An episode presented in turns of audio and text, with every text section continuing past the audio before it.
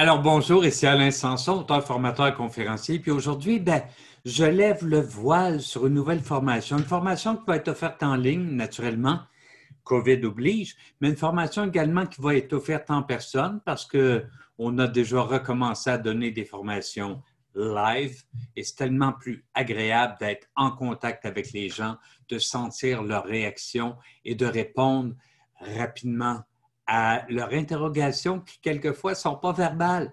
Certains se posent des questions, font hmm, et on peut aller les chercher. Alors, cette formation-là, cette nouvelle formation-là, c'est pour les gestionnaires, pour les boss, pour les leaders, c'est comment devenir un meilleur patron dans une période de télétravail. Et lors de cette formation-là, ben, je vais vous offrir une dizaine de trucs, mais le premier truc que je vais vous offrir, et je vous le présente live tout de suite, c'est l'importance de lâcher l'autocratie, d'être un petit boss des bécosses, l'importance de devenir un coordonnateur, un mentor, un partenaire.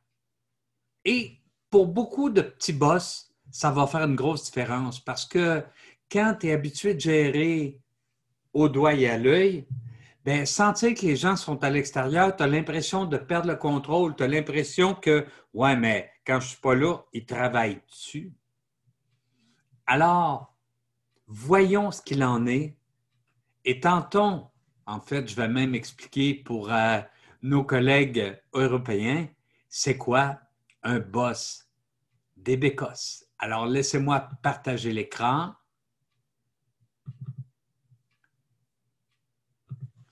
Voici.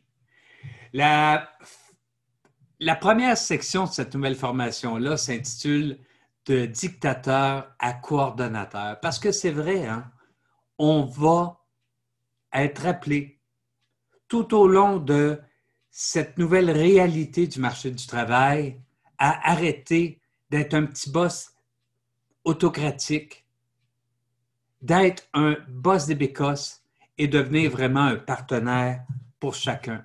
Mais qu'est-ce qu'une bécosse? Dans un premier temps, euh, bécosse, en fait, c'est avant l'aqueduc, avant les égouts. Euh, chaque maison au Québec avait une petite cabane à l'arrière où on allait faire nos besoins.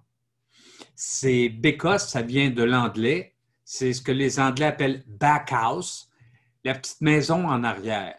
Et quand c'était le temps de, euh, même en plein hiver à moins 30, euh, quand c'était le temps d'aller aux toilettes, c'est là qu'on se dirigeait.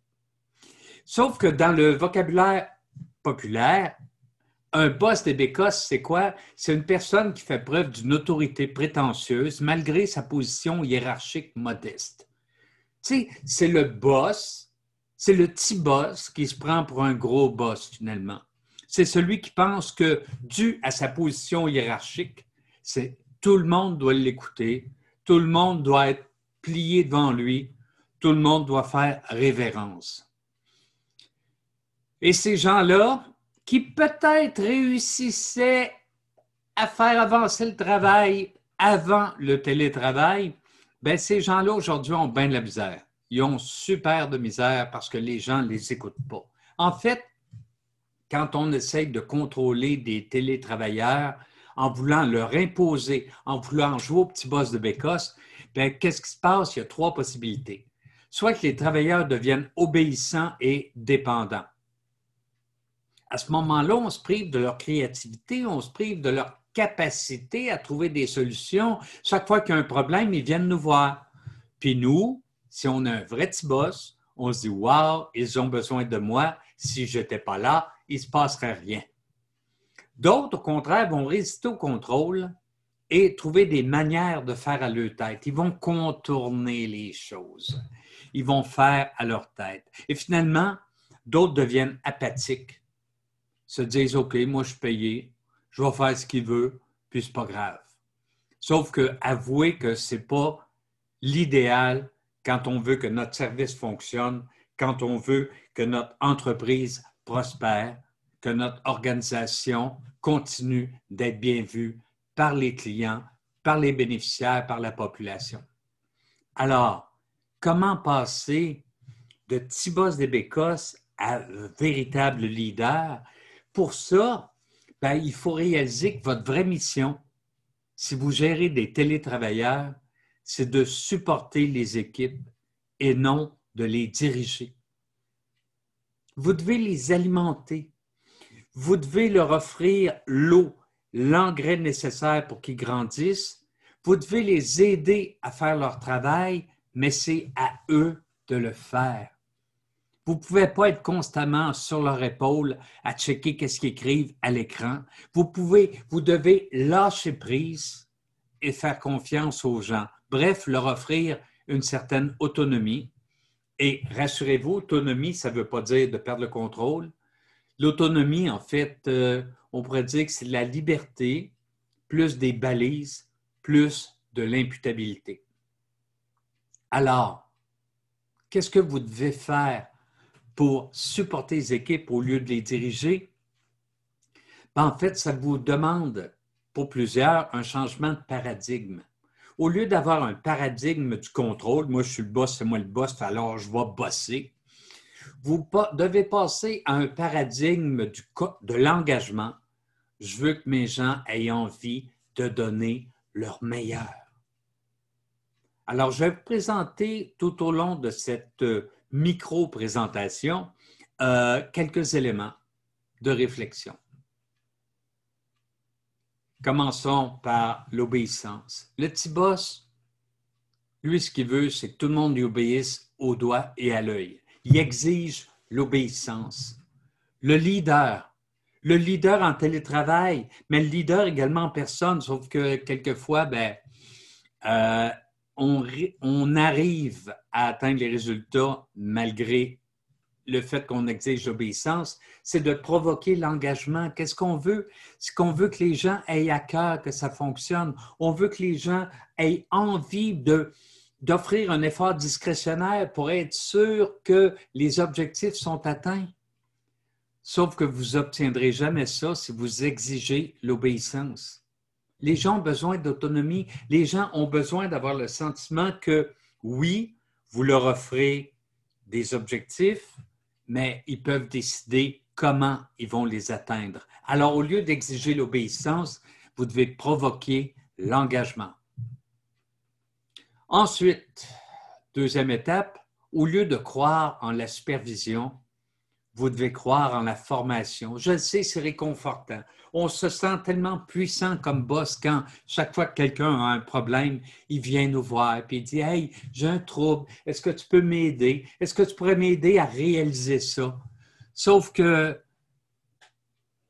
un vrai leader de télétravailleurs ça croit en la formation, ça l'aide les gens à devenir meilleurs, ça l'aide les gens à être capables de régler les problèmes eux-mêmes. Et pour ça, ça l'offre de la formation.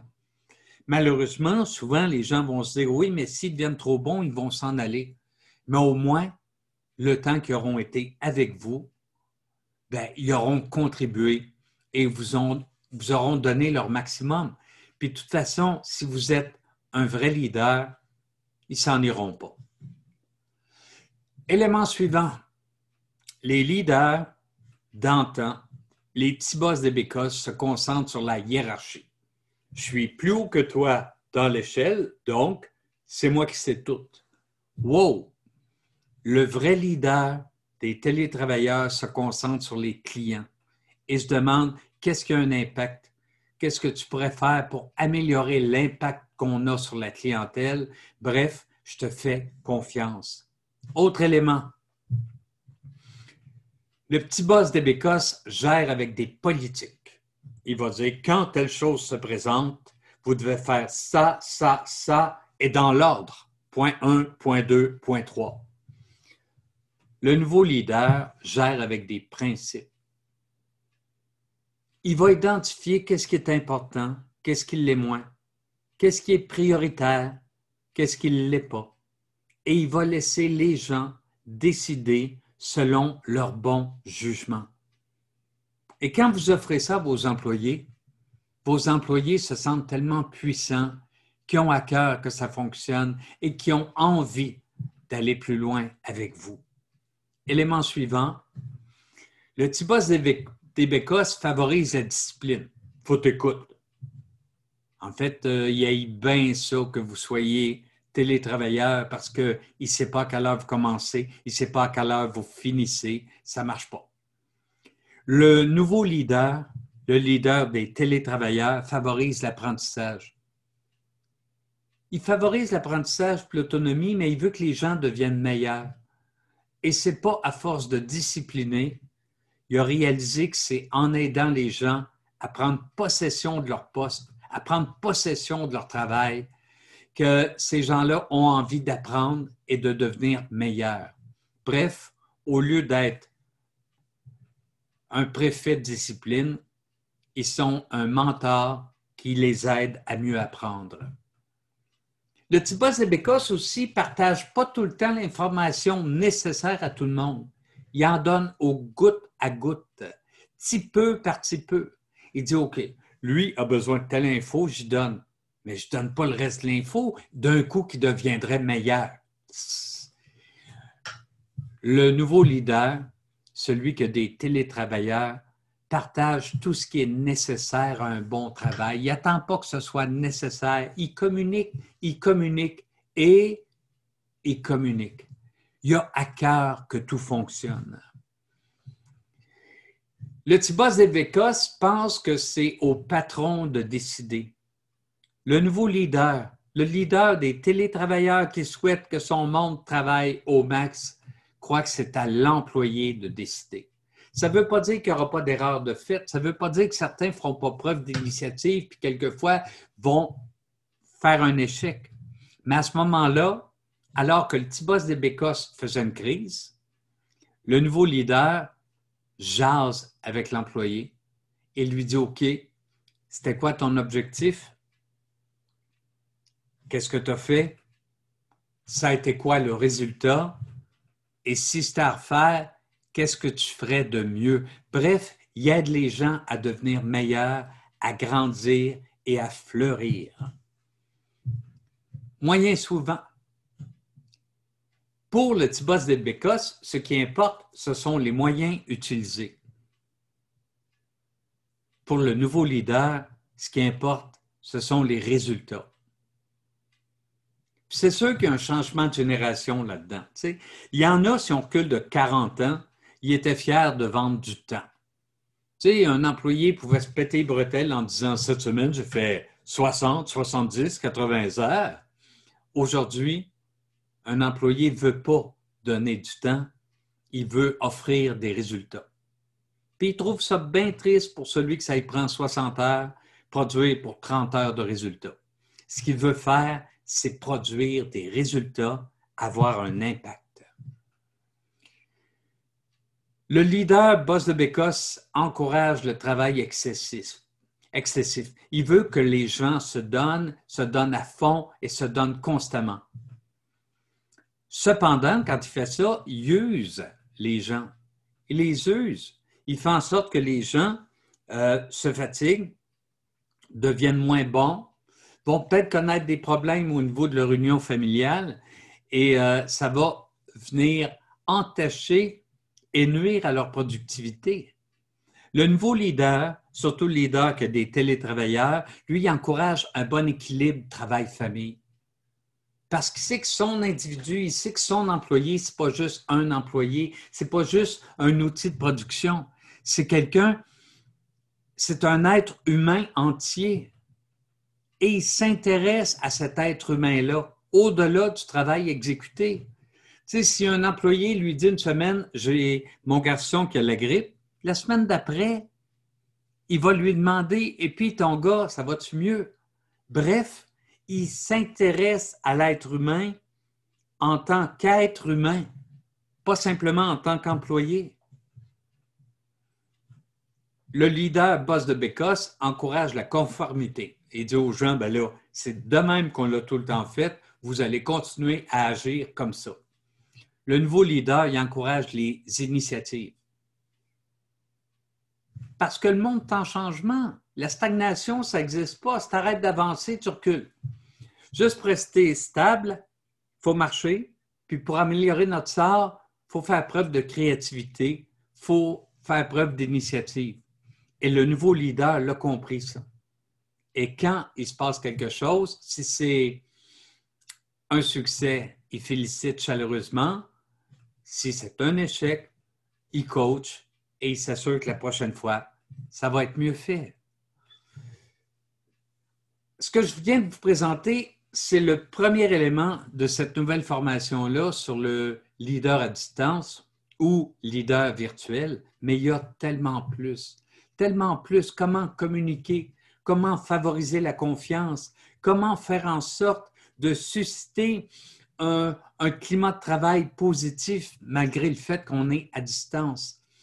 Je vais avoir l'occasion au cours des prochaines semaines de vous arriver avec davantage, mais si jamais dans votre organisation, vous, vous aimeriez découvrir comment devenir un meilleur boss, bien, ça va être un super plaisir de passer dans votre organisation ou de vous offrir une formation live, comme ce qu'on lit, ce qu'on voit présentement, et de vous montrer que ce qui a fait votre succès par le passé, quand tout le monde était sous votre férule, quand tout le monde, là, vous étiez en mesure de regarder ce qu'il faisait, de regarder quand il punchait, puis tout, que ça, c'est peut-être plus un critère de succès pour le leadership d'aujourd'hui. Le monde a changé. Le télétravail est là pour rester. Si vous vous accrochez au passé en attendant que ça revienne, bien, vous allez attendre longtemps. C'était Alain Sanson, auteur, formateur et conférencier, puis je vous dis à très bientôt. Bye bye.